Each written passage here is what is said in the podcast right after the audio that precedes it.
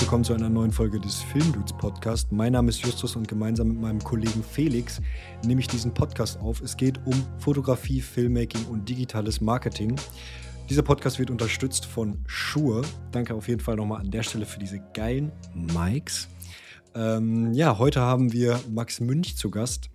Max erzählt uns einiges über die Mongolei, über seinen Workshop Follow the Tracks, was er sonst noch so macht, über äh, seine Produktionsfirma, was dahinter steckt und warum er das Ganze gemacht hat, was die Motivation dahinter war, wie man mal eben eine Reiseagentur ins Leben ruft, wie man seine Sponsoren davon überzeugt, dass die äh, Idee geil ist und äh, wertvoll für alle Parteien. Max ist übrigens auch Teil der German Romers. Ähm, wir hatten ja schon Johannes Höhn hier, einen der Gründer von den German Romers, bei uns im Podcast bei Folge 28. Wir sprechen natürlich auch mit ihm über Instagram, wie äh, seine Reichweite, seine Tagessätze beeinflusst hat. Erfahrt ihr alles in dieser Podcast-Folge.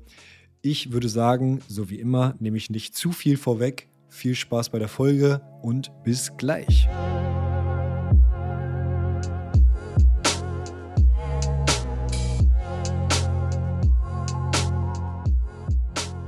Ja, herzlich willkommen zu einer neuen Folge des Filmdudes Podcast mit äh, einem Gast und zwar äh, Max Münch. Moin, Max. Moin, Justus, moin, Felix. Moin, grüß dich, grüß euch. Also wir wollen äh, heute über so ein paar Themen sprechen und ich würde sagen, dass wir dir einfach mal die Wahl lassen, worüber wir als erstes sprechen.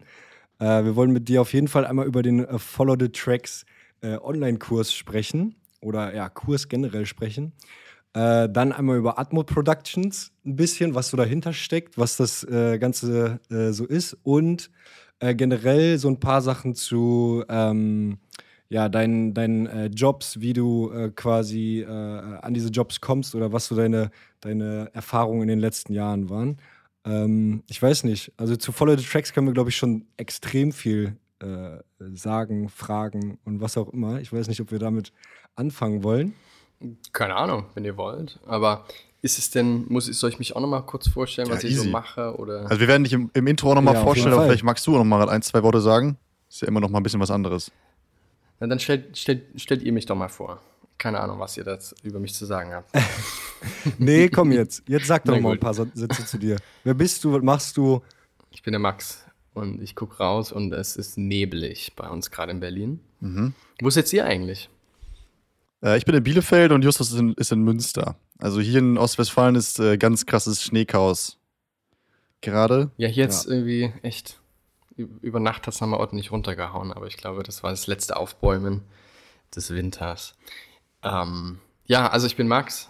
ich bin, bin äh, eigentlich Musiker, bin aber seit, ich glaube, sieben Jahren ähm, in die Fotografie gewandert und äh, mache das ganz ähm, ausgiebig, würde ich sagen. Habe da mir einiges aufgebaut in den letzten Jahren und ähm, habe einfach immer noch richtig Bock, Dinge einfach zu machen, einfach ähm, auszuprobieren, Projekte zu machen und äh, ja, mit Leuten zusammenzukommen, auch jetzt in diesen Zeiten und einfach geile Sachen zu machen. Du lebst in Berlin, ne? Genau. Und wie alt bist du? Ich bin 28. Ja, überleg mal kurz. ja, ja. ja sehr gut. Ab irgendwas, ich glaube, ab 25 ist es dann ähm, ist es dann gar nicht mehr so. Ja, I feel relevant. you. I feel you. hm. äh, ja, sehr gut. Ähm, ja, du sagst gerade schon in die Fotografie gewandert. Du machst ja hauptsächlich so äh, Landschaftsfotos und ähm, ja, eigentlich, eigentlich äh, beschreibt es das, das, ja schon ganz gut, erzählst dadurch Geschichten und so.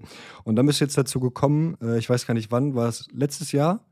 Äh, hast du den Follow the Tracks äh, Kurs gemacht oder war das schon 2019?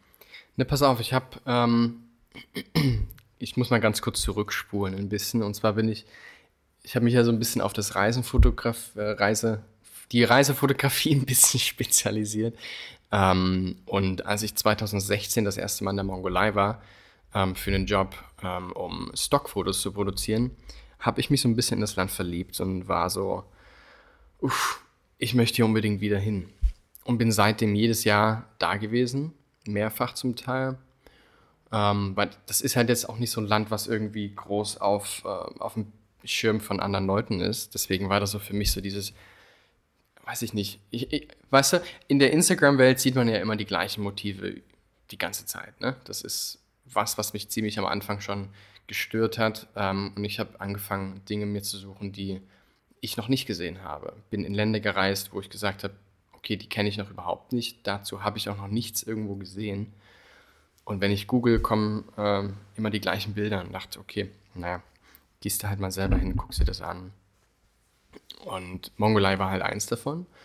Und ähm, habe dann auch angefangen, dort Workshops zu geben, weil das war so diese Faszination, habe ich gemerkt, dass viele Menschen die teilen. Mongolei klingt halt so krass weit weg.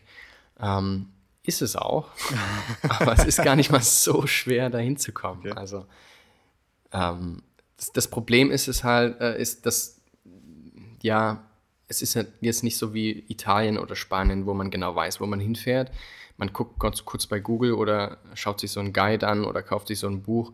Mongolei ist halt so ein unbeschriebenes Blatt und sehr, sehr groß und ähm, das ist dementsprechend mit vielen Ängsten verbunden. Deswegen sind halt viele nicht ähm, dorthin gereist, äh, als sie das zumindest mal in Betracht gezogen haben. Ähm, hast, hast du, sorry, dass du reingehst, hast du da vor Ort schon äh, Kurse gegeben dann? Also genau, 2016 nee, schon? 2018 habe ich damit angefangen. Also okay, und die Leute sind dann mit dir dahin gereist oder, oder für dich oder äh, waren das Leute aus, aus der Mongolei? Nee, nee wahrscheinlich nicht, oder? Schon, schon, schon mitgereist. Kommt der Deutsch also, und zeigt den Mongolen, wie man da richtig äh, die Mongolei erlebt. Das wäre es ja. Nee, ey, Ihr würdet, ihr würdet, äh, ihr würdet lachen, wie, wie krass gute und wie viele Fotografen es in der Mongolei gibt. Das ist der Wahnsinn. Ich meine, es gibt überall gute Fotografen, aber ich finde halt, mhm. so ein Land wie Mongolei ist dann nochmal was ganz Besonderes, weil man ist dort als, ähm, man sticht dort als Fotograf nochmal ein bisschen mehr hervor, weil man, Mongolei hat nur drei Millionen Einwohner. Das ist weniger als Berlin Einwohner hat und dementsprechend mhm. ähm, sticht man da auch gut hervor. Aber es ist in den letzten, in den letzten Jahren so krass angewachsen. Mhm, Finde ich mega spannend. Nee, aber die Besucher kommen aus, aus Deutschland, aus, aus Amerika, aus UK und so weiter. Ähm, und äh, ja, ich habe die so ein bisschen durchs Land geführt und habe eben gemerkt, dass mir das mega Spaß macht, Fotografie beizubringen, ähm, wie ich es so gelernt habe, weil ich habe mir halt alles selber beigebracht ähm, und ähm, habe viele, viele Fehler gemacht. Deswegen ähm, hilft das vielleicht den einen oder anderen, gewisse Fehler zu vermeiden, wenn man ähm, von jemandem lernt, der sehr viele Fehler gemacht hat. Ey, ganz kurz dazu nochmal. Hast du dann die Leute über deine Community quasi gewonnen und die konnten das dann buchen oder wie hat das funktioniert? Also, das ist ja schon echt ein großes Ding, dass du dann Flug in die Mongolei buchst von, weiß ich nicht, wenn du, wenn du sogar in den USA wohnst und dann mit einem Deutschen dahin reist oder wie hat das funktioniert? Ja, das ging einfach über Instagram. Also, hey, ich mache mach einen Workshop, habt ihr Lust da mitzureisen? Und äh, das ging relativ zügig. Also innerhalb von zehn Stunden waren alle Plätze dann auch Ach, krass. ausverkauft. Was kostet der Spaß? Ähm, das hat damals, das war ganz ähm, basic äh, und es war auch noch Russland mit dabei. Also wir sind Russland, ähm, Sibirien bis äh, in die Mongolei gereist. Das waren 3000 Euro. Mittlerweile können wir den Preis nicht mehr halten, weil der mhm. Konkurrenzdruck halt viel stärker geworden ist und wir natürlich viel mehr liefern müssen und auch liefern wollen und ähm, haben dann ziemlich geiles Programm mittlerweile aufgestellt. Ähm, aber da kann ich ja gleich gerne noch mal mehr dazu sagen. Auf jeden Fall, ich hatte das Problem, dass ich echt Bock hatte, die Leute in die Mongolei zu bringen. Ähm, ich hatte aber keine Infrastruktur, um halt diese Workshops öfter zu machen und ich will natürlich auch nicht die ganze Zeit selber dabei sein, ähm, weil ich kann nicht irgendwie fünf, sechs Monate im Jahr in der Mongolei verbringen. Könnte ich schon, möchte ich aber irgendwie nicht so. Ähm, weil im, im Winter, jetzt gerade, jetzt ist es ultra kalt. Also wir bippern hier bei minus 16, okay, minus 20 Grad, aber da geht es mal easy runter auf minus 50 Grad. Und da ist dann Krass. irgendwann Schluss mit Campen. Ja, ja, das stimmt. Okay, und dann hast du 2018 diese Workshops gemacht und dann hast du dir jetzt äh, äh vor kurzem gedacht, okay, ich mache das ein bisschen größer, ich mache daraus einen Online-Kurs, wo Leute was lernen äh, können, erstmal über Fotografie selbst. Und du verbindest es ja auch immer, äh, hatten wir eben schon drüber gesprochen, wir haben uns das äh, Ganze auch ja quasi dieses Trial mal äh, reingezogen.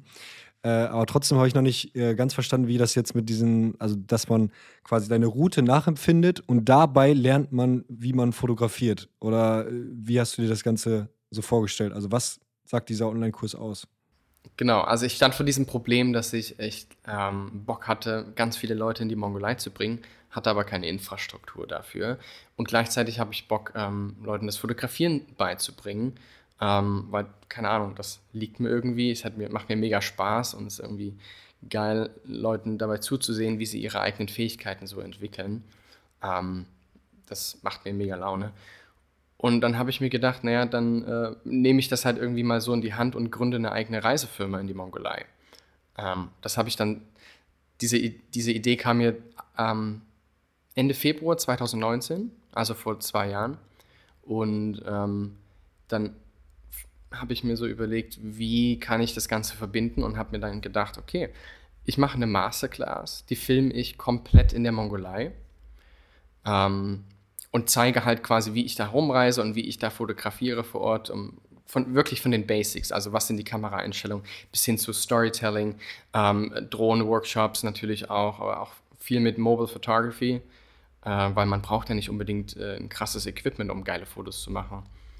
Ähm, und habe versucht, alles in der Mongolei zu filmen, entlang einer Route, die ich entwickelt habe in den Jahren, ähm, die ich sehr mochte. Und ähm, ja, jetzt kann sich quasi jeder diesen Online-Workshop anschauen, ähm, den ich in der Mongolei gedreht habe. Und ja, das, man kann dort halt jetzt sozusagen fotografieren lernen online ähm, und dann offline jeder zu Hause oder wo auch immer er sich gerade in der Welt befindet.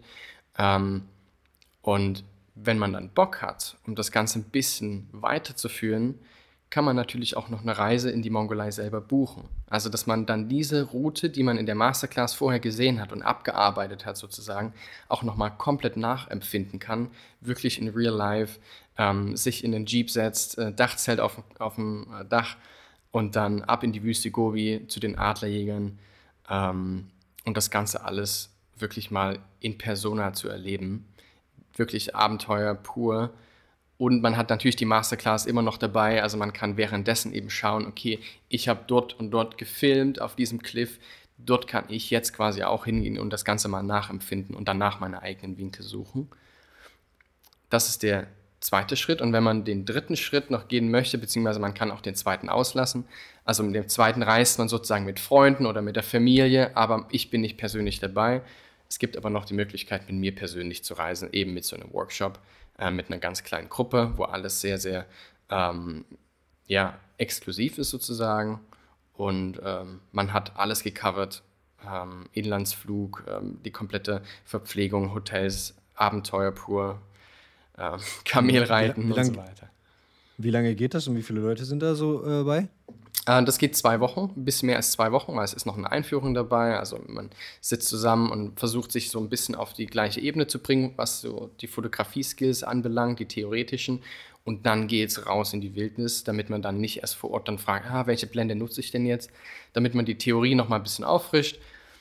Ähm, und dann geht es wirklich zwei Wochen lang Offroad, quer durch die Mongolei, ähm, schläft bei Nomaden, lernt die kennen, verbringt dort eine gewisse Zeit, geht zu den Adlerjägern ähm, lernt Storytelling wirklich ähm, aus erster Hand und ähm, lernt auch eine komplett neue Kultur einfach kennen. Ja, krank. Wie hast du denn die ganzen, ganzen Leute da kennengelernt, diese Einheimischen? Äh, ich meine, die, also ich, ich habe mir ja wirklich was reingezogen. Das sieht ja so aus, als würden die komplett allein in der Wüste leben. Also wie kommt man da hin? Also wie bist du da auf die Idee gekommen, so, yo, ich fahre jetzt mal dahin und vielleicht sind da Leute und mit denen äh, kann ich dann ein paar Fotos machen das ist halt wirklich so, dass es in der Mongolei kaum Straßen gibt. Ich meine, mittlerweile gibt es ja ein paar mehr Straßen und es macht es ein bisschen bequemer, aber viele leben halt wirklich als Nomaden ganz weit weg vom Schuss. Die findest du auch zum Teil nicht, weil sie sich halt einmal windgeschützt, aber dann natürlich letztlich auch blickgeschützt ähm, dort, äh, ich sag mal, verstecken oder einfach, ähm, ja, zu Hause fühlen. Ähm, und bei dem einen Clip, ähm, das ist jetzt, glaube ich, nicht beim Trial dabei, sondern in der richtigen Version bin ich bei ähm, Nomaden gelandet und habe dort äh, eine komplette Folge über die gedreht. Und zwar war das so, dass wir einfach gesagt haben, hey, wir wollen gerne noch so Documenting Nomadic Life als Lektion mit reinbringen und sind einfach kreuz und quer durch die Steppe gefahren, um ähm, eine Gier, also das ist dieses Zelt, wo die drin wohnen, zu finden, die irgendwie sehr, sehr schön aussieht und irgendwie ähm, irgendwas fotografisch hergibt, auch in der coolen Landschaft. Und ähm, aber auch eine Familie sozusagen, die uns dann äh, sehr, sehr willkommen heißt. Und das ist halt beides absolut kein Problem gewesen, irgendeine geile Location zu finden in der Mongolei und eine Familie zu finden, die uns aufnimmt. Denn ich glaube, das ist eine Sache, die ich in der Mongolei gelernt habe. Gastfreundschaft ist ähm, das höchste Gut dort. Und äh, jeder ist unglaublich willkommen. Egal, wenn man kurz nach dem Weg fragt, keine Chance. Du wirst eingeladen auf einen Tee, auf, auf äh, selbstgebackene Kekse und, und Käse ähm, und kommst da nicht unter zwei Stunden raus, auch wenn du nur kurz wissen wolltest, wo es lang geht. Und die Familie hat uns wirklich mit offenen Armen aufgenommen und ähm, hat uns das komplette Filmteam, wir waren halt zehn Leute, die komplette Crew, und hat gesagt, wie lange wollt ihr bleiben? Ein Tag, eine Woche? Egal, wir schlachten jetzt erstmal eine Ziege zur Feier des Tages. ja gut, die kriegen nicht so oft Besuch, ne? Da bist du happy, wenn mal, wenn mal was los ist, ey. Absolut. Und so hat man dann eben diese, diese, diese keine Ahnung, hat man so gebondet und hat so, ähm, weiß ich nicht, eine Freundschaft aufgebaut. Und man hat sich dann wieder besucht ein halbes Jahr später und dann ein Jahr später kam man dann mit der ersten Gruppe und dann mit der nächsten Gruppe und dann wissen die schon ungefähr, was zu tun ist, weil sie haben ja so vorher noch nie wirklich mit Touristen interagiert. Ähm, und das soll ja auch genauso bleiben. Also es soll ja wirklich so authentisch wie möglich sein, dass sie einfach einmal oder zweimal im Jahr halt wirklich, dass da Leute vorbeikommen, ähm, die einfach nur da sind, weißt du? Dass sie die einfach bekochen können und dass sie einfach nur fotografieren, was sie gerade dort so erleben. Ich habe es gerade mal gegoogelt, weil mich das interessiert hat. Also du hast ja gesagt, ähm, die Mongolei hat drei Millionen Einwohner, also etwas weniger als Berlin hat. Aber mhm. die Fläche ist fünfmal so groß wie Deutschland. Also krass, da kann man sich schon vorstellen, ja. was das für eine Weitläufigkeit ist und wie lange du eigentlich mit dem Jeep fahren musst, bis du mal da jemanden äh, antriffst, nehme ich an, ne? Absolut, vor allem, weil die Hälfte der Bevölkerung lebt auch in der Hauptstadt. Ah, okay. Also auf dem Land sieht es dann nochmal komplett anders aus. Da fährst du auch wirklich zehn Stunden und siehst niemanden. Krass. Das ist ähm, hier unvorstellbar. Ja, Wahnsinn. Ja. Du sagst gerade, dass man quasi dann so ein rundum Sorglos-Paket bekommt und ähm, quasi seinen sein Urlaub da buchen kannst. Du hast mal eben eine, eine, so eine Travel Agency, sage ich, ins Leben gerufen. Also wie hast du das gemacht? Du arbeitest da mit vielen äh, Sponsoren. Äh, hast du da Leute selber, also hast du so eine eigene Firma gegründet, die dann, wo du deine eigenen Leute hast und die kommunizieren mit den Sponsoren oder ähm, nimmt dir viel äh, auch so ein Sponsor ab? Ähm, na, das ist erstmal auf meinen eigenen Mist so gewachsen. Also diese Sponsoren sind jetzt nur dazu da, ähm, den Preis, den die Kunden quasi am Ende zahlen müssen, so weit zu drücken, dass sie echt Bock haben, das zu machen. Und ähm, ich möchte halt vor allem auch junge Leute ansprechen, die jetzt vielleicht nicht so die großen Budgets haben, weil Mongolei-Reisen sind allgemein nicht billig. Und meist sind sie halt so gedacht, dass du halt dorthin reist, ähm, dann landest du in so einem Bus mit 50 anderen Leuten und dann reist du von A nach B nach C. Und äh, das kostet dich einfach mal 10.000 Euro. Und mein Ziel war es, das Ganze eben für, ja, also Jüngere zu machen für zwei Wochen, komplett autark, mit allem drum und dran, trotzdem geile Abenteuer zu erleben und das Ganze halt ab 2000 Euro. Und ähm, das ist uns durch die Sponsoren auch gelungen. Also wir haben ähm, ein Dachzeltsponsor, der hat die komplette Flotte mit äh, Dachzelten ausgestattet, die halt pro Auto eigentlich auch so 4000 Dollar kosten. Ähm, wir haben, ähm, also der, der größte Partner des Ganzen ist Sixt in der Mongolei. Ähm, Sixt, das wisst ihr vielleicht, ist, halt, ist ja ein weltweites Unternehmen, aber es gibt nur drei wirkliche Sixt-Filialen in der ganzen Welt. Und der Rest sind Franchise-Unternehmen. Und das ist sozusagen ein Autovermieter vor Ort, der eben die Sixt-Lizenz hat und ähm, muss halt gewisse Auflagen erfüllen. Deswegen kann, kann ich mich da auch so krass auf die verlassen. Den gehört 50 Prozent der Firma, ähm, weil ich mache alles sozusagen, was äh, online und was Marketing und was Contentproduktion ist und Durchführung und so weiter. Und äh, Six kümmert sich halt um die komplette Abwicklung vor Ort, die komplette Flotte. Ähm, falls irgendjemand mal zusammen, äh, keine Ahnung, irgendwie Platten hat, okay, vielleicht einen Platten kann man selber wechseln, aber wenn irgendwas Ernsteres ist, dann ist Six innerhalb von ein paar Stunden dann auch vor Ort. Und deswegen ist, also ich hätte, könnte das natürlich nicht alleine stemmen und dadurch ähm, weiß ich, dass dort wirklich vertrauensvolle Leute arbeiten und ähm, die schnell vor Ort sind. Und auch geil, dass du jemanden vor Ort hast, wenn du mal irgendwelche Probleme hast, weiß ich nicht, was, worauf man da so achten muss, behördliche Sachen oder keine Ahnung, Planung, dass du dann jemanden dort hast, den du wahrscheinlich anhören kannst und die sich dann um gewisse Sachen einfach kümmern können. Genau, das ist quasi mein Partner jetzt vor Ort. Also Six, das ist, es ist zwar eigentlich nur eine Autovermietung, in Anführungszeichen, aber ähm, die machen einfach so viel mehr. Das ist quasi der komplette Partner für Follow the Tracks, ähm, die dann alles dort vor Ort abwickeln. Also man bekommt auch, wenn man, wenn man ankommt am Flughafen, wirst du abgeholt äh, mit einem Shuttle und hast einen Fahrer für einen kompletten Tag zur Verfügung, damit du einfach deine Einkäufe machen kannst. Ähm, kriegst eine SIM-Karte, damit du dich äh, ne, kommunizieren kannst und dann äh, geht es am nächsten Tag dann los. Gibt eine Einführung und ähm, ja, dann bist du eigentlich schon ready, weil alles andere findest du dann auf so einem Tablet, was du im Auto findest. Ähm, und da ist dann alles an Informationen drauf, was du brauchst. Du fährst dann sozusagen entlang und wir haben eine, eine, App entwickelt, wo du entlang der Route immer wieder Sachen aufpoppen. Hey, wusstest du schon? Und hier, ähm, da kommt das nächste äh, Restaurant und das hat auch vegane Optionen und so weiter. Ähm, ach, solltest du nicht mal wieder tanken? Hier kommt eine Tankstelle. Also ähm, wir haben uns da wirklich voll reingehangen, weil ich, ich sage immer so irgendwie, entweder ganz oder gar nicht. Und ich hatte so Bock, einfach sowas zu machen. Mal. Ob das jetzt nur erfolgreich ist oder nicht, äh, ich meine, wir wissen alle, was 2020 für ein Reisejahr war. Und ich glaube noch nicht, dass es dieses Jahr irgendwie anders werden wird. Aber ähm, wir sind ready. Immer noch. Ja, aber wenn Reisen wieder okay ist, dann wohl eher so Individualreisen, wo du, also ich sag mal, ich schätze mal nach London reisen ist unwahrscheinlicher als in die Mongolei reisen, wo du eigentlich keine Menschen triffst. So, weißt du? Also vielleicht ist das gar nicht so schlecht, auf diesen Trend zu setzen. Ja, absolut. Also ist ja auch genauso gedacht, dass du halt wirklich autark bist und dein eigenes Ding machst, auf niemanden wirklich angewiesen bist. Und in der Mongolei gab es insgesamt nur ein paar hundert Fälle seit Ausbruch letztes Jahr. Weil die haben halt auch komplett. Äh, bitte? Ja, wir auch. Also, wenn du halt kein, keine Menschenseele triffst, so, also da, da ist eine Corona-Party sehr schwierig zu veranstalten, sagen wir ehrlich. Das stimmt. Aber die haben halt auch, das war das erste Land, was zugemacht hat. Also ähm, China wurde reported, dass da irgendwas los ist und da hat Mongolei sofort dicht gemacht. Mhm. Na, crazy. Ja, und ähm, also du sagst jetzt, äh, Sixt ist der äh, Sponsor, der auch mit an dem Ganzen beteiligt ist. Äh, wie überzeugt man so einen Sixt von seiner Idee? Also hattest du vorher schon Connections zu denen und äh, die haben dir so vertraut? Weil ich meine, ist, ist, ja schon eine große Sache, irgendwelche Leute einfach da hinzusenden für äh, so viel Kohle und beziehungsweise dieses ganze Setup von diesem ganzen Kurs, dass solche Sponsoren sich daran mit beteiligen. Also wie läuft das, dass du sie davon überzeugst? Also insgesamt das komplette Projekt bin ich so happy, dass so große Sponsoren, so große Namen dahinter stehen. Zum Beispiel Turkish Airlines, DJI, ähm, äh, ja, keine Ahnung, Samsung, Adobe und so weiter. Also da sind wirklich namhafte Unternehmen mit am Start, die nicht nur mich dann unterstützen, sondern auch das Projekt. Ähm, SanDisk zum Beispiel gibt jedem eine 64 Gigabyte ähm, SD-Karte vor Ort, einfach damit du safe bist, ne, falls du keine dabei hast. Und die sind ja jetzt doch nicht so ganz billig gewesen.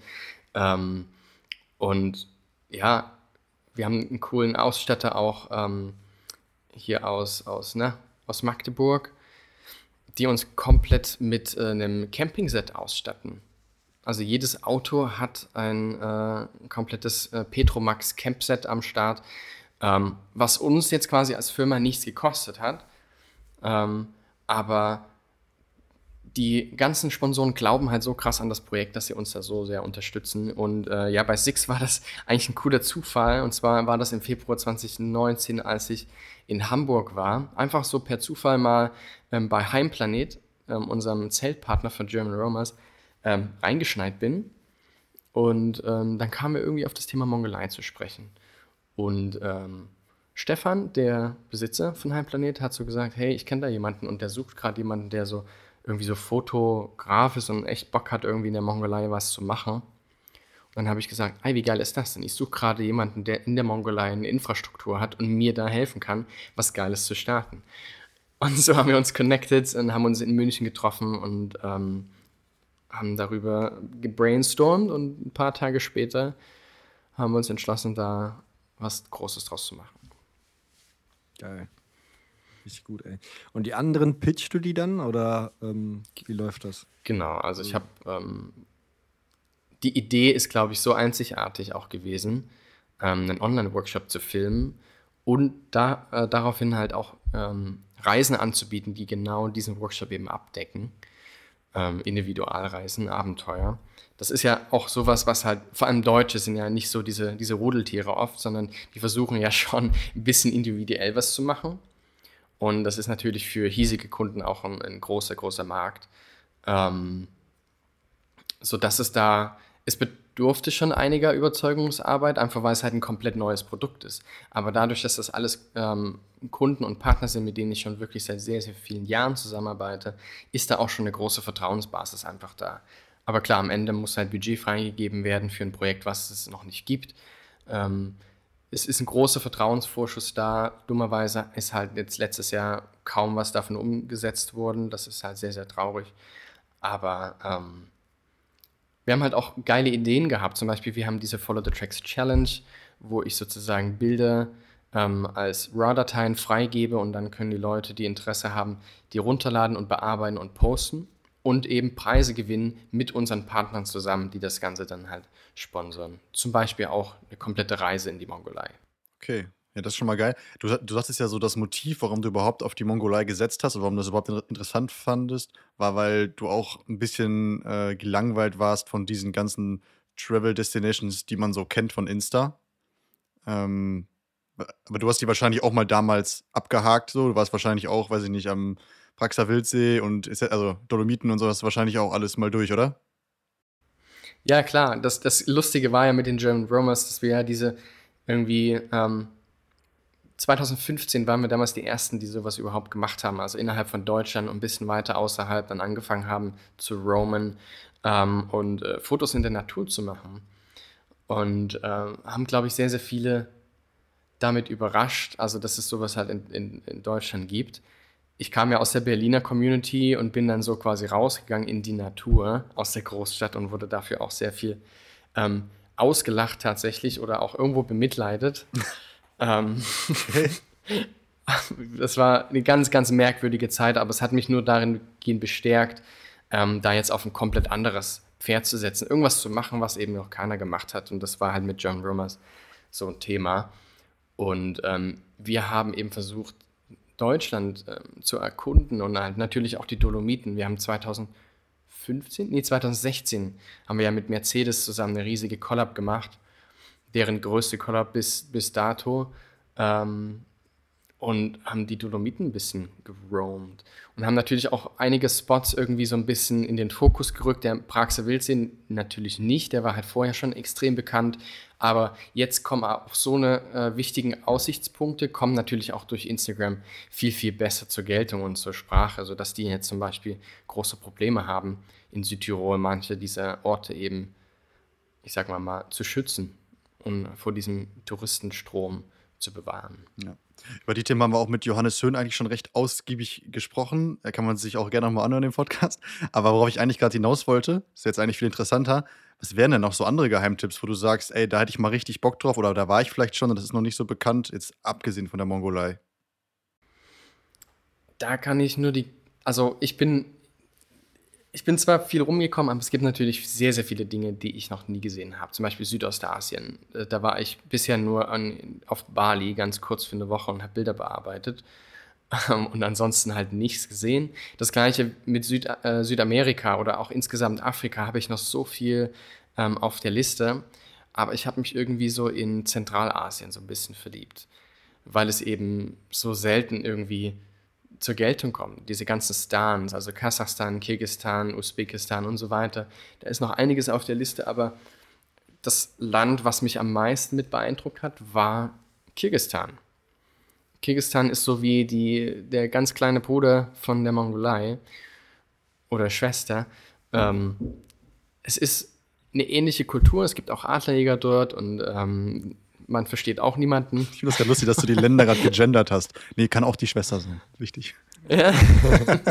naja. Nee, habe ich auch gerade gehört. Und ähm, naja, man sagt ja auch die Mongolei, oder? Naja. Aber im, im Atemzug sagt man Kirgistan, das ist ja quasi neutral, oder? Ja, würde ich auch sagen, stimmt. Das gar nicht. Nee, hast recht. Besser ist es. Wir sind jetzt Oder? 2021. Richtig. Nee, aber das, das kam mir jetzt gerade erstmal so überhaupt in, in den Kopf. Ja. Spannend. Anyway, ähm, äh, Kirgistan ist so mein, mein Geheimfavorit. Okay. Ähm, und das ist einigen noch ein bisschen mehr im Begriff, das ist Jordanien. Jordanien ist, ähm, glaube ich, so my feel good place. Ähm, die rote Wüste in Wadi Rum, dann die ganzen ähm, Canyons, diese, das, das wunderbare Essen, diese unglaublich lieben Menschen. Ähm, also Amman wäre eine Stadt, wo ich tatsächlich äh, mal überlegt habe, für eine Weile hinzuziehen. Okay, krass. Und was, ähm, also was ist so dein Gefühl, beziehungsweise mein Gefühl ist so ein bisschen, wenn, wenn ich äh, diese Länder höre, dass ich mir denke, äh, wie du eben schon von der Mongolei erzählt hast, dass es halt kaum Infrastruktur gibt. Und wenn ich jetzt da hinreisen würde, dann wäre ich halt voll aufgeschmissen, wüsste nicht, wo ich mir ein Hotel oder Airbnb oder Zeltplatz oder so äh, suchen soll. Ähm, ist das so oder ist es doch dann einfacher, als man denkt? Also. Ich glaube, man hat so viele, also natürlich, man ist äh, relativ verwöhnt, wenn man jetzt innerhalb Europas reist. Wobei das dann schon wieder aufhört, wenn man zum Beispiel in Richtung Balkan reist. Dann ist es, das Ganze ist noch ein bisschen rougher, ein bisschen weniger Infrastruktur als eben zum Beispiel in den typischen äh, Urlaubsdestinationen der Europäer oder insgesamt. Ähm, und man spricht natürlich nicht die gleiche Sprache. Zum Beispiel in Kirgisistan hatten wir überhaupt keine Möglichkeit, uns groß zu verständigen, außer mit Hand und Fuß und mit Karte und mit äh, Google-Übersetzer, wobei es auch ganz oft kein Internet gab. Ähm, aber ich glaube, das ist sowas, was einen triggert und das macht unglaublich viel Spaß, einfach mal in den Tag hineinzuleben und keine Ahnung zu haben, wo man am nächsten Tag schlafen wird. Deswegen bin ich so ein Freund von Campen oder insgesamt von so Roadtrips, wo man einfach mit einem Auto rumfährt und äh, keine Ahnung, nicht genau weiß, wo es als nächstes hingeht. Ja, ist das da so easy, also dass du quasi überall campen darfst, wo du, wo du möchtest? Weil äh, du sagtest gerade, in, in, Italien und so ist es so easy. Aber ich finde, das Gefühl, in Italien zu campen und so einen Roadtrip zu machen, das gibt es für mich irgendwie nicht, weil es einfach so kacke ist. Du kannst, es gibt keinen, also es ist geil, die Orte und so sind geil, aber es gibt keinen vernünftigen Campingplatz, wo du irgendwie so dieses Gefühl hast von Camping. Dann stehen da tausend solche äh, Caravans und so, wo du dich dann mit hinstellen musst. Und äh, es ist so mitten an der Straße oder so. Also es ist irgendwie nicht so ein Roadtrip-Gefühl. Ja. Voll. Also, so also ging es mir in, in Irland. Ah, okay. Ist das da auch so? Ja, ja, du hast, also dort ist ja jede Wiese eingezäunt und jede Wiese gehört irgendjemandem und dann gibt es eine gewisse Anzahl von Campingplätzen und das macht, das ist irgendwie für mich kein, Camping, das ist so ähm, eine günstigere Variante zum Hostel. Manchmal sogar nicht mal so günstig. Also du zahlst ja dann trotzdem ganz schön viel Geld zum Teil, um einfach auf dem Campingplatz zu sein mit hunderten anderen. Das kann mal ein geiles Feeling sein und wenn du da halt mit den richtigen Leuten unterwegs bist, bestimmt auch sehr geil, aber ich mag es halt eher so ein bisschen wirklich weit ab vom Schuss. Deswegen ist es zum Beispiel in Kirgisistan oder in der Mongolei überhaupt kein Problem, weil du kannst einfach, wo auch immer du bist, schlägst du dein Zelt auf in, in der Mongolei zum Beispiel gehört niemandem irgendwas. Du, also es gibt kein Land, was dort irgendjemand gehört, außer irgendwelchen Mining Companies, klar. Ähm, aber ansonsten kannst du zum Beispiel als Nomade, du reist ja sowieso viermal im Jahr durch die Kante. Und dann hat jeder so seinen Spot und jeder weiß genau, wo er hinreist. Und es wird auch respektiert untereinander. Aber es gibt jetzt kein, hey, du darfst hier nicht campen. Mhm. Du wirst okay. eher dann, da kommen die, die äh, Nomaden eher zu dir und sagen, hey, komm doch zu uns rein, da ist noch warm, da ist ein Feuer. Weißt du? Also, das ist dann eher so. ja, hast du in Italien auch, ist doch klar. Und wie ist das? Also in der Stadt, da ist es auch so, dass man das Land dann nur pachtet? Also es gehört dann auch irgendwie gar keiner Privatperson oder wie ist das? In der, in der Stadt ist es da, in der Mongolei ein bisschen komplizierter ähm, und irgendwie auch, ja, wie, wie soll man sagen, es gibt dort, mittlerweile gibt es schon Gesetze, aber es gab halt eine gewisse Zeit lang überhaupt kein Gesetz, weil in der Mongolei gilt halt nicht die Regel, dass, okay, es ist mein Land, das gehört jetzt mir. Es gibt aber, ähm, deswegen gibt es in der, in, der Hauptstadt Ulaanbaatar gibt es eben so riesige Probleme mit dem Verkehr, weil keiner hat einen Plan. Es gibt keine, äh, es gibt kein so Business Area, es gibt keine ähm, Industrial Area, es gibt keine Residential Area, das ist alles gemixt. Also die Leute fahren immer kreuz und quer, um auf Arbeit zu kommen, wohnen aber direkt neben einer Fabrik, wo Hunderte am Tag hinpendeln müssen. Du musst aber ans andere Ende der Stadt. Also das ist absolutes Chaos da in der Stadt. Ähm, okay, also wenn du, wenn, wenn du Stadtplaner bist, lieber Zuhörer, dann fahr mal in die Mongolei und zeig dir mal, wie es geht. Da ist auf jeden Fall noch viel zu holen, ey. Absolut. Ja. In, welchen, in welchen Ländern war es denn noch so? Also, du sagst gerade, man kann überall das, das aufschlagen aber äh, dann quasi, weil es keinem gehört, ist es auch erlaubt. Ist das äh, nicht in Schweden oder Norwegen genauso? Äh, welchen? Es, Genau. Also da ist es ähnlich Ländern? so in Nordeuropa. Aber das weiß ich gerade gar nicht so genau. Aber da gilt häufig die Regel, okay, 200 Meter entfernt von uh, Private Property darfst du halt ja, genau. nicht, also innerhalb dieser, äh, dieses Radius darfst du eben nicht zelten. Ähm, aber darüber hinaus ist es eigentlich egal, wenn du dich natürlich an gewisse Regeln hältst. Also du, solltest jetzt auch nicht zu nah an Wasserquellen sein zum Beispiel ähm, oder bei Tieren oder im Nationalpark und so weiter. Also es ist super wichtig, dass man sich mit den Regeln halt vor Ort wirklich mal befasst. Ja. Aber in der Mongolei gibt es dazu wahrscheinlich wirklich keine Regel. Ne? Also ich kann mir auch vorstellen, dass es wahrscheinlich auch kein großes Problem ist, eine Dro Drohnenerlaubnis zu, oder sowas zu holen. Muss man sich wahrscheinlich gar nicht äh, besorgen, oder? Da fliegst du einfach los, wenn du Bock genau. hast. Also es gibt auch da wiederum Regeln, weil du hast auch einen Nationalpark und du hast halt, ähm, keine Ahnung, in der Stadt logischerweise Regeln, aber so ansonsten außerhalb ist das, äh, äh, ja, ich sag mal, relativ easy da irgendwie zu campen oder eben auch mit der Drohne zu fliegen, ist überhaupt kein Problem. Und das Gute ist äh, für die unerfahrenen Piloten, es gibt auch relativ wenig Bäume, so dass es auch äh, schwierig ist, das eine Drohne Dünen, wo du sie nicht wiederfindest. Wahrscheinlich. Okay, ich habe noch ein paar Fragen kurz äh, zu, zu dem Follow the Tracks und so. Äh, lass uns hier aber mal kurz und knackig machen, dass es nicht äh, eine reine Mongolei-Folge äh, ähm, äh, wird. Ähm, einmal, also ich habe mir, wie gesagt, die Videos hereingezogen, jetzt ein drittes Mal schon gesagt. Ähm, hast du das, also wer hat das gefilmt? War da noch ein Filmteam mit, äh, mit dabei? Weil es ja sieht schon teilweise sehr äh, hochwertig aus. Hast du alles selber gemacht oder? Ähm das war ein Dreimann-Team oder drei Mann- und Frau-Team, äh, die sich da äh, mit mir zusammen durch die Mongolei gewagt haben. Ähm, und ich habe also zum Beispiel die Drohnenaufnahmen, die habe fast alle dann ich gemacht, weil ich habe auch Bock, irgendwas zu machen. Ähm, also ja, wir haben wirklich Wert darauf gelegt, dass es extrem hochwertig produziert wird. Aufwendig natürlich auch. Es hat mich auch eine wirkliche Stange Geld gekostet. Mhm. Ähm, zumal wir das halt in so kurzer Zeit alles aufgezogen haben. Wir haben halt fünf Wochen auch in der Mongolei gefilmt ähm, und haben dann drei Monate das Ganze bearbeitet. Und dann die Webseite, die ist ja auch noch ein großer, ein großer Aufwand gewesen. Die macht auch Spaß zum Durchscrollen. Ähm, aber ja, also wir haben versucht, da das Ganze sehr, sehr hochwertig zu machen. Was wären deine, äh, deine Learnings aus dem Kurs, die du jetzt schon sagen kannst, was hättest du anders gemacht? Oder was, mm. äh, also gibt es was? Wo du sagst, da habe ich mir selber das habe ich sehr unterschätzt. Äh, das würde ich jemandem äh, empfehlen, nicht so zu tun, der jetzt auch so einen Online-Kurs machen möchte.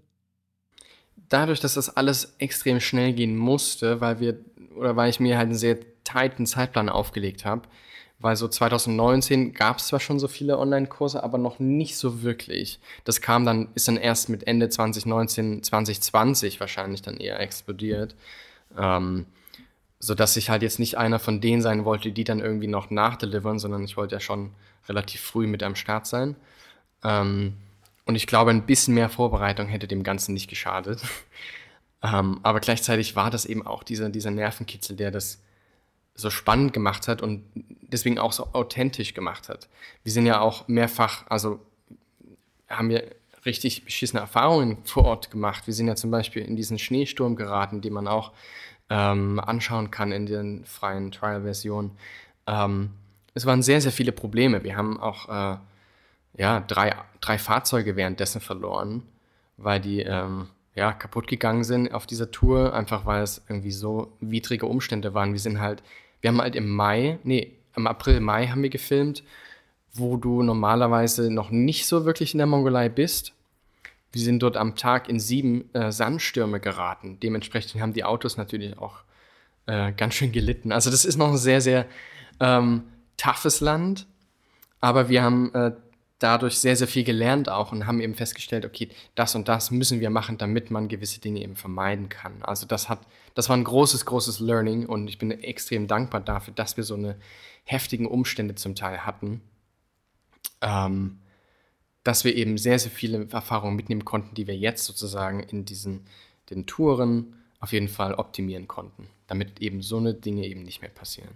Okay, und was, was wäre so äh, ähm, Learning von, also was jetzt so Marketing, Website, Zielgruppe finden und, und Co. angeht? Also das Setup an sich, also jetzt nicht äh, vor Ort, sondern äh, generell auf äh, Online-Kurse selbst. Also was würdest du sagen, was ist das Wichtigste, worauf man achten sollte, damit sich das Ding überhaupt verkauft? Ähm, auf jeden Fall niemals eine Reiseagentur gründen, kurz bevor einer Pandemie. Also das, das würde ich jedem abraten. Und vor allem, wenn, ja, keine Ahnung, auf jeden Fall mit, dem, mit, dem, mit der Masterclass war das halt auch so eine Sache, die ist halt zur gleichen Zeit gelauncht. Ähm, März 2020, zur dümmsten Zeit überhaupt. Ähm, sodass jeder unsicher war, wie er mit seinem Geld umgehen sollte, wie er sein Hobby zum Beruf machen sollte. Da hat jeder auf Sicherheit gesetzt. Deswegen ist der Start des Ganzen halt komplett auch gefloppt. Da bin ich einfach mal ganz ehrlich. Ähm, so viel Arbeit, so viel Zeit und wirklich Liebe in diesen Kurs ist da reingeflossen. Ähm, zu dem Zeitpunkt, wo keiner Geld dafür ausgeben wollte. Und das tat natürlich extrem weh. Ähm, aber ich glaube, ich habe jetzt mich viel damit auch auseinandergesetzt, wie ich das Ganze jetzt wieder auf die Beine bringen kann. Ich bin natürlich auf die Hilfe von vielen Leuten angewiesen, ähm, die Bock haben, darüber zu berichten, die Bock haben, das zu teilen ähm, die Bock haben, einfach den Kurs zu machen, weil sie ja einen riesen Mehrwert davon auch bekommen. Und der Kurs ist ja noch nicht mal teuer. Ähm, bloß von der Marketingseite muss ich auf jeden Fall ähm, noch sehr, sehr viel drauflegen, damit ich ähm, ja, das Ganze überhaupt erstmal refinanziert bekomme. Das wäre jetzt meine Frage gewesen. Also ist das schon sozusagen Zeithorizont in Aussicht, wo du sagst, jetzt habe ich mal irgendwann so einen Punkt, wo ich meine, überhaupt meine Kohle, unabhängig davon, äh, ob das jetzt richtig ist oder nicht, aber ob dass ich die wieder raus habe überhaupt? Also sagst du, dass das das ist noch nicht in sich, zumal wir das ja jetzt auch gekoppelt haben mit der Reisefirma und die Flotte allein. Das war auch so ein, so ein dummer Zufall, dass die Fahrzeuge zwei Tage vor Grenzschließung dann endlich geliefert worden sind. Und dann hatte aber die Grenze, wurde die Grenze dicht gemacht. Wären die Fahrzeuge noch draußen gewesen, hätten wir sie nicht bezahlen müssen. So, und jetzt mussten wir halt einen riesigen Kredit von der Bank aufnehmen, äh, hoher sechsstelliger Bereich, ähm, sodass das natürlich auch ähm, irgendwie erstmal wieder eingefahren werden muss. Und wir hätten gedacht, dass wir 2022 dann ähm, in die Plusregion wandern. Aber ähm, naja, das wird jetzt noch ein bisschen länger dauern, glaube ich.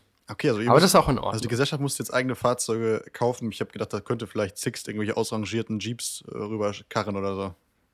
Naja, Sixt hat ja, hat ja diese Fahrzeuge gekauft. Aber das Dumme ist ja, wenn Sixt 50% der Firma gehört ähm, und Sixt geht irgendwie pleite dadurch, dann ähm, bin ich halt dann auch aufgeschmissen, weil ich habe auch keinen Partner dann vor Ort. Deswegen müssen wir jetzt anfangen, wirklich diese Workshops ähm, ne, erstmal durchführen zu können überhaupt. dass, da, dass wir da irgendwie eine Möglichkeit haben. Ich bin da jetzt auch ganz offen mit euch. Ne? Also ich will da jetzt nicht sagen, boah, das läuft mega gut und so weiter. Ähm, geht ja natürlich nicht, dass es mega gut läuft, wenn keiner reisen kann. Und das halt unsere, ich sag mal, unser Hauptziel war damit halt, ähm, das Ganze zu refinanzieren. Die Masterclass ist halt das Goodie on top, was jetzt halt nicht so viel Geld reinbringt, weil sie eben auch sehr, sehr günstig ist. Ne? Also 297 Euro ist ja jetzt kein Geld, wenn man jetzt ja wirklich ähm, einen riesen, eine Masterclass da rausholt und noch eine Community hinter am Start hat und halt permanent, also oft mit mir auch persönlich kommuniziert und ähm, in der Facebook-Gruppe halt den direkten Zugang hat und so weiter. Aber dann brauchen wir auf jeden Fall noch ein bisschen äh, Marketinghilfe um das Ganze auf die Beine zu äh, bringen wieder. Ja. Aber es ist ja nicht dein, ist ja nicht dein einziges Standbein, äh, die äh, ähm, ja, Follow the Tracks, äh, Online-Kurs, Masterclass, äh, wie auch immer. Ähm, AdMode Productions, willst du vielleicht mal dazu was sagen, was, was da so hinter steckt? Ähm, ja. Ja, voll gerne. mal das Wort. Ähm, Atmo Productions, ja, das haben wir 2019 auch gegründet. Ähm, kurz bevor wir dann Follow the Tracks gegründet haben. Ähm, und zwar ist das eine jetzt hier in Berlin ansässige Produktionsfirma slash Talent Management, weil wir 2019 gesehen haben, dass viele so, also Models haben natürlich ihre Agenturen. Und äh, die klassischen Fotografen haben zum Teil auch ihre Repräsentanzen, aber so diese typischen Content Creators, also die halt ähm, eher hinter der Kamera stehen, also Filmemacher, Fotografen, ähm, die halt eine Community auf Social Media haben, aber nicht so als Influencer gesehen werden, weil sie eben nicht vor der Kamera stehen. Also immer noch, wenn ähm, die Medien sozusagen das Wort Influencer in den Mund nehmen, werden immer, ähm, ja, meistens einfach Leute genommen, die eben vor der Kamera stehen und nicht hinter der Kamera.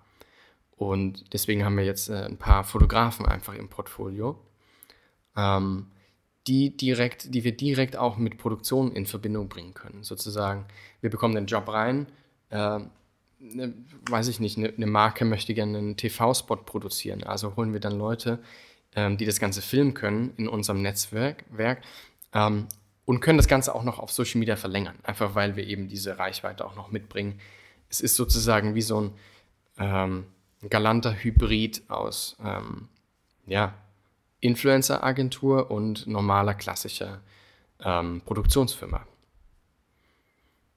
Das ist geil. Und wer ist da noch so mit im Boot neben dir?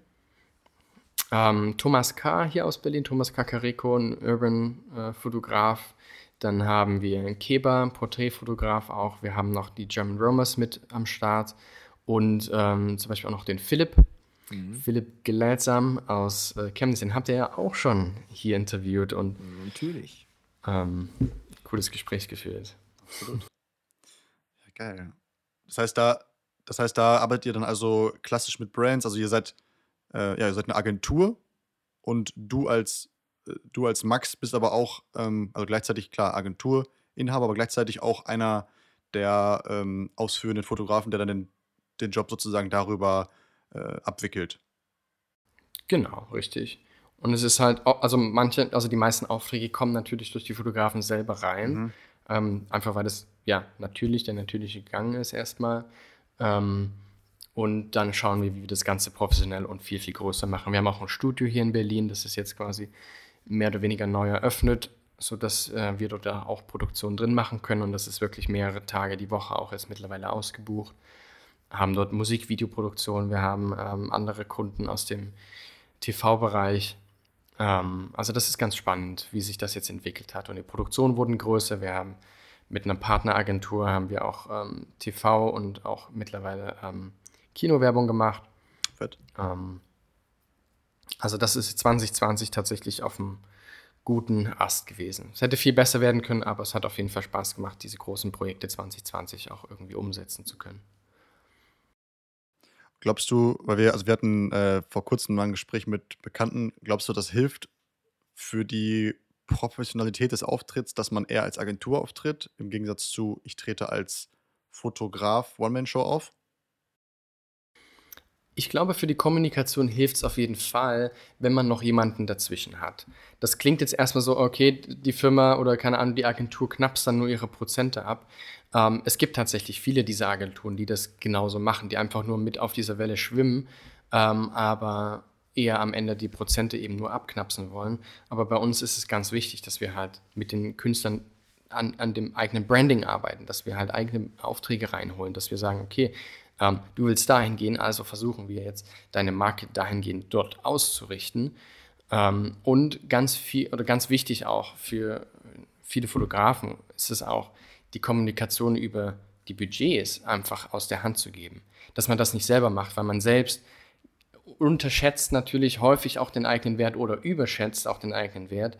Und dann ist es gut, eine Instanz dazwischen zu haben, die einem das Ganze aus der Hand nimmt. Denn wenn der Kunde irgendwie ein Problem hat mit dem Budget, ist er nicht zwingend sauer auf den, ähm, ja, auf den Fotografen oder auf die Kommunikation mit dem Fotografen, sondern eher auf die Agentur.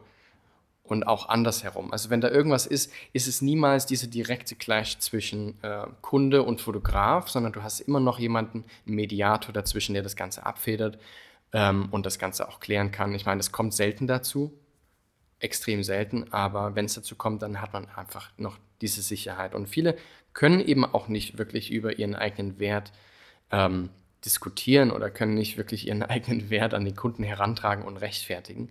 Als Agentur hat man da einfach noch einen relativ, ja, einen viel, viel objektiveren Blick auf das Ganze. Und hat einfach auch diese, die, die Ressourcen da, ähm, mit dem Kunden einfach permanent hin und her zu schreiben. Und als Fotograf konzentrierst du dich doch lieber einfach auf das Fotografieren, oder? Absolut, das stimmt schon. Viel Wahres dran. Machst du denn noch, also äh, jetzt hört man so was, was du alles so oder wo du dich so rumtreibst. Du machst aber schon noch viel, äh, viele eigene Produktion, oder? Also ähm, kann man sagen, dass das noch deine Haupteinnahmequelle ist, die äh, deine eigene Fotografie, oder ähm, versuchst du gerade dir durch die anderen ein anderes Standbein aufzubauen?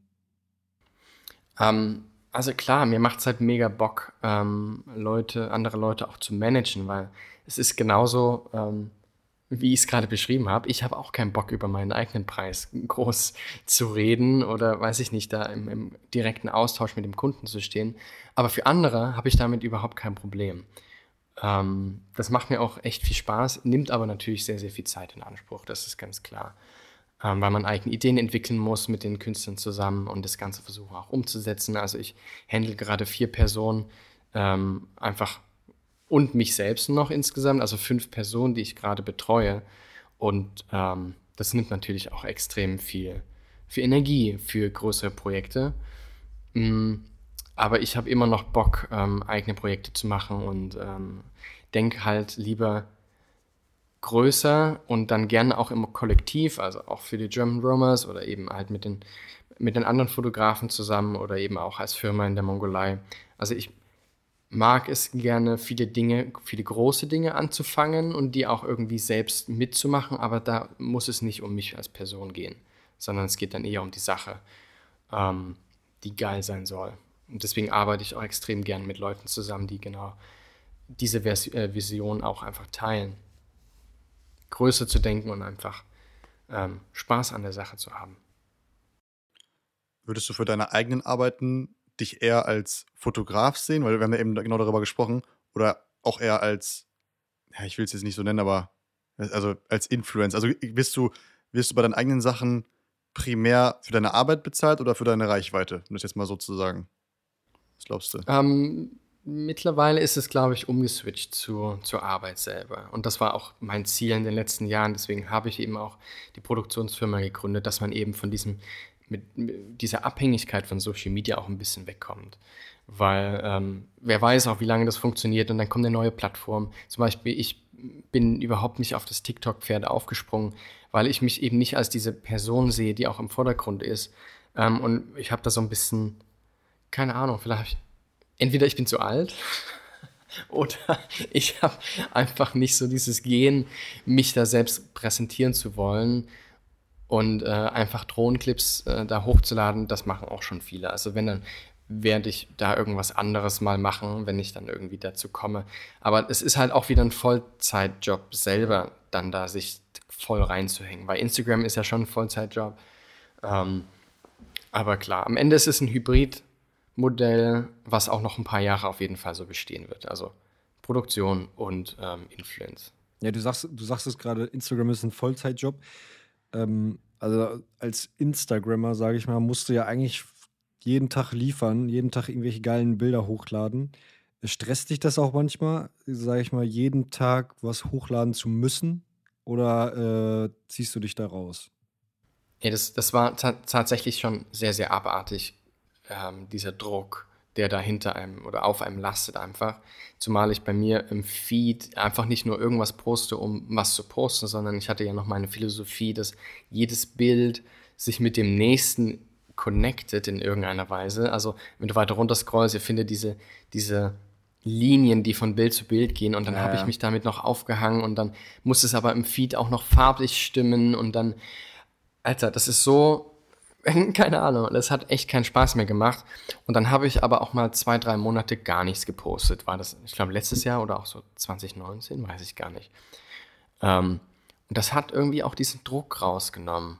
Und weil das hat natürlich dieses permanente Posten hat einfach diesen Spaßfaktor extrem ähm, runtergebracht. Ähm, obwohl es ähm, mir Spaß gemacht hat, Dinge zu teilen, obwohl es obwohl ich so viel Zeugs auf der Festplatte habe. Ich habe so viel erlebt in den letzten Jahren und ich habe vielleicht 10% der Bilder, die ich posten möchte, bisher erst geteilt. Also da ist auf jeden Fall noch viel Luft nach oben. Aber ähm, jetzt habe ich diesen Druck nicht mehr, aber das Dumme ist, ich habe Bock zu teilen. Jetzt komme ich aber wieder so schwer rein in das ganze Game. Das ist. Okay. irgendwie ärgert mich das gerade sehr. Ich habe wirklich Bock zu posten. Aber wieso? Also, was, hat, sich da, was, hat sich da so viel verändert oder wieso kommst du da so schwer rein? Wie meinst du das? Naja, weil ich mir jetzt parallel halt so viele andere Sachen aufgebaut habe, dass ich gar, gar nicht mehr dazu komme, wirklich jetzt diese Bilder zu bearbeiten und dann zu posten. Und ähm, es macht mir immer noch Laune, aber ich komme halt kaum noch dazu, weil wenn ich mal dazu kommen würde, gehe ich dann doch lieber irgendwie mich ganz kurz ausruhen, weil ich habe gelernt irgendwie in den letzten zwei Jahren oder einem Jahr, dass es doch wichtig ist, dass man seine, ähm, seinen Körper auch mal ein bisschen Auszeit gönnt. Ja, das, das hast du im Vorgespräch eben schon gesagt, dass du da das jetzt gelernt hast, dass man auch mal Pausen machen muss, ne? Ey, ohne Mist, vor einem Jahr hätten wir jetzt, genau an diesem Tag vor einem Jahr gesprochen. Da kam ich jetzt gerade von einer äh, Weltreise zurück. Ich bin einmal um den Globus für sechs verschiedene Jobs, die wirklich aneinander angeschlossen haben auf äh, drei verschiedenen Kontinenten. Ähm, wo ich dachte, okay, es macht auf jeden Fall Sinn, nicht immer hin und her zu fliegen, sondern einfach von einem zum nächsten Job.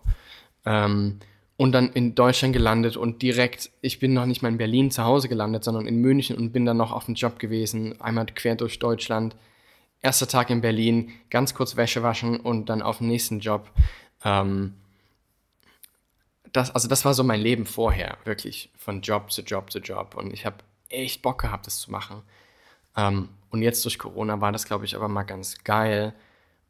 Und auch extrem schwierig, auch psychisch sehr, sehr belastend, einfach mal das nicht zu machen. Einfach mal gar keine Chance zu haben, das zu machen, was man die letzten fünf Jahre durchgängig gemacht hat. Du hast jetzt auch keine Ambition, nach Mexiko oder Dubai zu fliegen. Da, dann sagst du lieber, nee, dann lieber jetzt abwarten, bis alles vorbei ist. Da muss ich sagen, ich habe jetzt mittlerweile habe ich echt Bock. Jetzt ein Jahr war gut, weißt du, immer ein bisschen ne, zu chillen und sowas und Wohnung und so weiter, aber jetzt, ich, ähm, wenn du mich jetzt losschicken würdest, also sobald auch ich höre, dass die Mongolei die Grenzen öffnet, bums, ich bin weg. Ähm, das dauert noch, noch ein bisschen, aber ich habe so Bock, einfach jetzt wieder zu reisen und ganz egal wohin, einfach nur reisen, weil mhm. ich, ich vermisse okay. es. Dann Reisen des Reisens wegen oder äh, Reisen, um neue Bilder zu sammeln? Wie, wie wäre es? Also ich glaube beides. Suchst du dir das äh, so nach, nach, den, nach den Spots aus oder weil du weißt, okay, da kann ich geile Bilder machen oder machst du wirklich mal einen Urlaub so, okay, jetzt mache ich einmal nichts. Jetzt bin ich einfach nur im Urlaub. Naja, das Ding ist, früher war so, hey, was machst du eigentlich, ähm, wenn du Urlaub hast? Dann sage ich, dann bin ich einen Tag zu Hause und mache E-Mails. Das ist mein Urlaub. Weil auf den Reisen ist es natürlich immer so ein Ding, wenn du auf Produktion bist, du bist halt permanent unter Strom und dann hast du vielleicht mal einen Tag frei, aber dann musst du diese Dinge noch machen, zu denen du nicht gekommen bist in den Tagen vorher. Und auch wenn das auf Instagram und überhaupt immer ganz geil aussieht, viele Leute unter unterschätzen eben diesen, ja, diesen Druck und diese Arbeit, die dahinter steckt, um das eben machen zu können oder dieses Ergebnis einfach zu liefern. Ähm, und jetzt, glaube ich, hätte ich Bock, einfach Reisen um des Reisens willen, wie du es ja gesagt hast, wieder aufzunehmen. Ähm, ich habe auch seit zwei Monaten, bin ich ehrlich, bis auf mein Handy, ich habe keine Kamera angefasst. Krass. Okay. Also das ist, ähm, gerade brauchte ich das, glaube ich, diese Pause, aber jetzt bin ich wieder echt am Start und habe Bock da ähm, rauszugehen, wieder zu fotografieren ähm, und einfach wieder was zu machen. Ja. Genug Berlin. Ja, ich hätte noch tausend Fragen eigentlich, so äh, alleine wie, wie du, wie du gerade meintest, ich habe eine Weltreise gemacht und bin von Job zu Job äh, gekommen, wie, wie man das auf die äh, Beine stellt und so. Ich weiß nicht, wir haben jetzt, glaube ich, schon ein bisschen äh, was im Kasten. Felix, hast du noch äh, irgendeine Frage oder? Ja, ich hatte, ähm, noch, hatte noch eine Frage, die, also die baut so ein bisschen auf das auf, was wir davor besprochen haben. Die ist, glaube ich, auch kurz zu beantworten. Und dann würde ich sagen, rappen wir es auch gleich, oder? Weil wir wollen ja nicht so eine mega lange Folge machen. Ähm, also was mich interessiert hat, weil ich ja eben gefragt habe, so glaubst du, du wirst eher für deine Reichweite oder für deine Arbeit bezahlt? Du hast gesagt, schon eher für deine Arbeit, was ja mega geil ist, weil du dann auch ein bisschen unabhängiger bist von den ganzen Medien, wo man ja auch nicht weiß, wie das weitergeht und so. Aber würdest du schon sagen, dass dein Tagessatz davon beeinflusst worden ist, von deiner Reichweite? Ja, auf jeden Fall.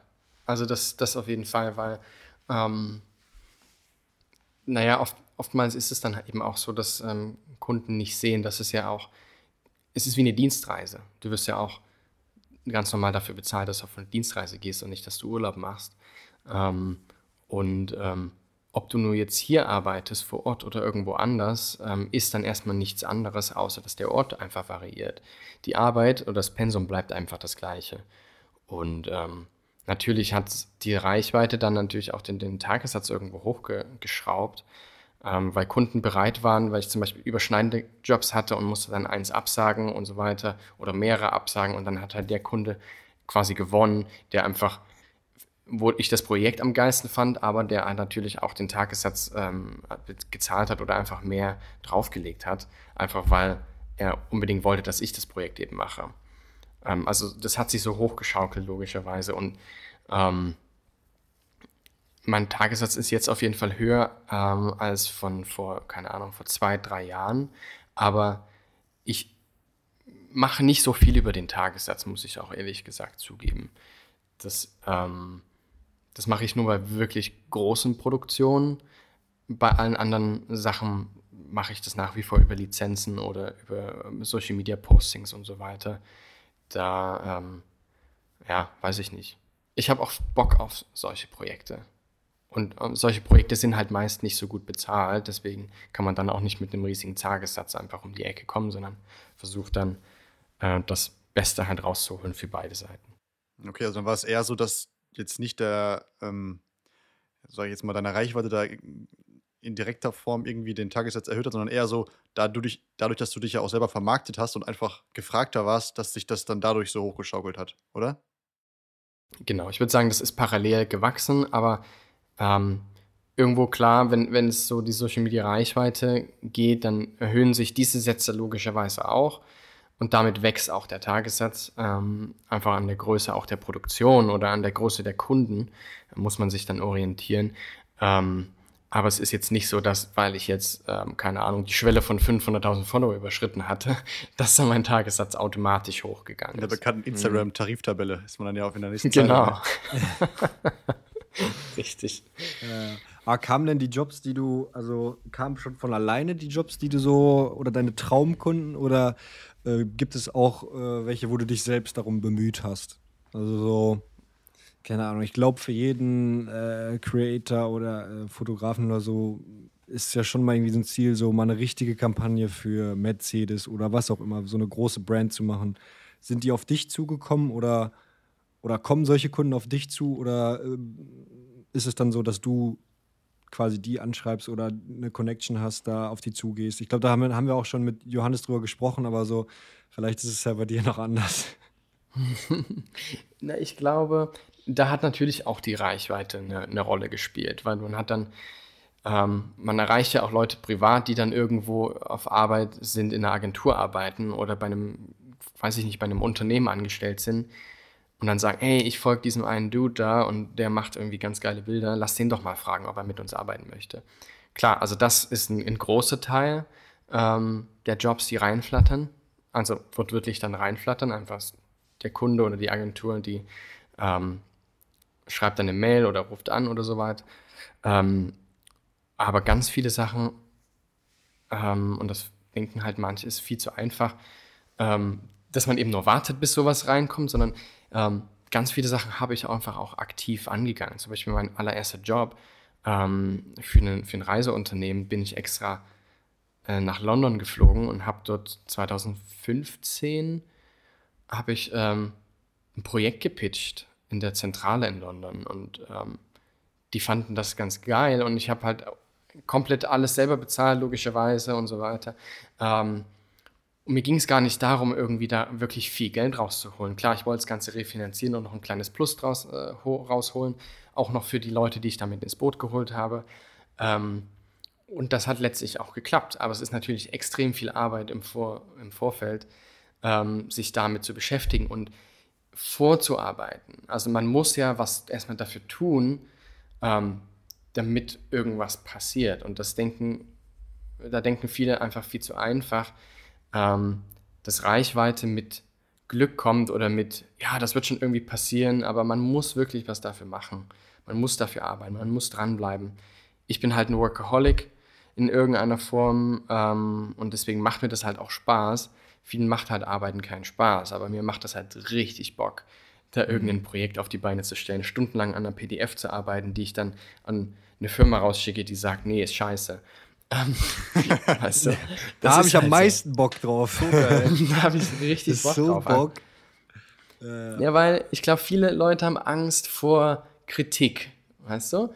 Also man, man macht was, man sitzt an einem Projekt, wo man denkt, boah, ist das geil. Und dann schickt man das raus an ein paar Leute und die sagen, Digga, was hast denn du dir hier gedacht? Weißt du? Aber ich kann mit so konstruktiver Kritik, okay, das weiß keiner, aber ich kann mit, mit sowas halt viel besser umgehen als, boah, geiles, geiles Ding, aber wir haben gerade kein Budget. Weißt du? Einfach sagen, hey, wie können wir das jetzt, wie können wir das jetzt machen? Ne? Woran hapert es? Wo, wo können wir das ausbauen? Also, ich glaube, wenn man damit anfängt, äh, mit Fotografie und mit Jobs sich zu suchen, man sollte nicht davor Angst haben, dass halt 99 Absagen kommen. Man soll sich freuen, dass dann eine Zusage kommt und das Ganze dann ausbauen und diese 99 Absagen dann in eine konstruktive Masse umwandeln, mit der man dann irgendwas formen kann, ähm, um eben auszuschließen, dass nochmal 99 Absagen kommen. Also man sollte das Ganze wirklich aufnehmen, verarbeiten und sagen, okay, wie kriege ich das besser hin? Geil. Eigentlich optimales Schlusswort, ne? Ja, wollte ich auch gerade sagen. Hey, Max, vielen, vielen Dank für deine ganzen äh, Ansichten und die Erläuterungen, die du äh, mit uns geteilt hast oder mit unseren Zuhörern und uns. Äh, richtig cool, dass du dabei warst. Ich würde sagen, dann rappen wir das Ganze mal. Vielen Dank. Äh, und wir hören uns mal wieder, ne? Ja, wir sehen uns in der Mongolei. Auf dem, auf dem Dachzelt. Ey, voll gern, Dachzelt. voll gern. Ey. Ich hoffe, ich habe nicht zu viel darüber gelabert und zu viel Bock euch gemacht auf die Mongolei. Ja, Ja, wirklich, voll. wirklich heiß geworden jetzt. Justus, vielleicht können wir das ja. Kirgistan. Kirgistan muss ich mir auch mal angucken. Ja, hab ich auch das mal. auf jeden Fall. Ja, auch mal Bock drauf. Auf Aber der Kirgistan. Harz ist auch schön. Also ihr sollt auch mal den Harz fahren. Ja, da war ich auch schon. Das kommt dann Ja, danach. aber das ist ja, Ist zu nah an zu Hause? ja ein bisschen zu überlaufen auch. Ja, jetzt gerade, das stimmt. Ja, ja, in der Zeit schon. Aber hey, vielen Dank äh, für eure Zeit und äh, hat echt Bock gemacht. Ja, gleichfalls. danke dir. Super. Mach's gut. Okay, mach's gut. Ciao, ciao. Ciao.